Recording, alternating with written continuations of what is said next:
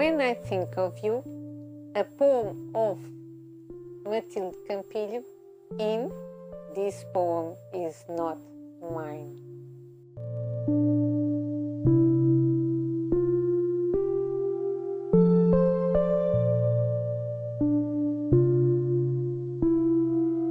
When I think of you, I forget the trash that makes noise in the morning at my door. You look like time of almond trees. It's all about the semi invisible staircase that the magician dug on the Atlantic rock. Yes, you look like summer.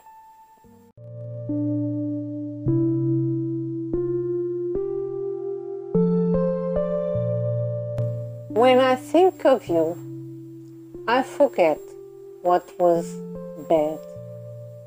While watching the morning rising from my window, you look like a king that didn't reign. You vanished into the mist.